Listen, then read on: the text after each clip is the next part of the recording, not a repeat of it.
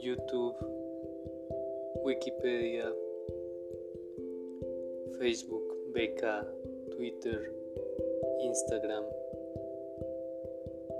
Pero además esas pequeñas páginas que solo los más curiosos conocen, desde la silla vacía, por ejemplo, hasta spin-off de críticas de cine, pasando por la lectura de algunos periódicos nacionales e internacionales. Este podcast busca reflejar un poco todas las lecturas con las que me atravieso en mi día a día. Lecturas de páginas web varias y diversas.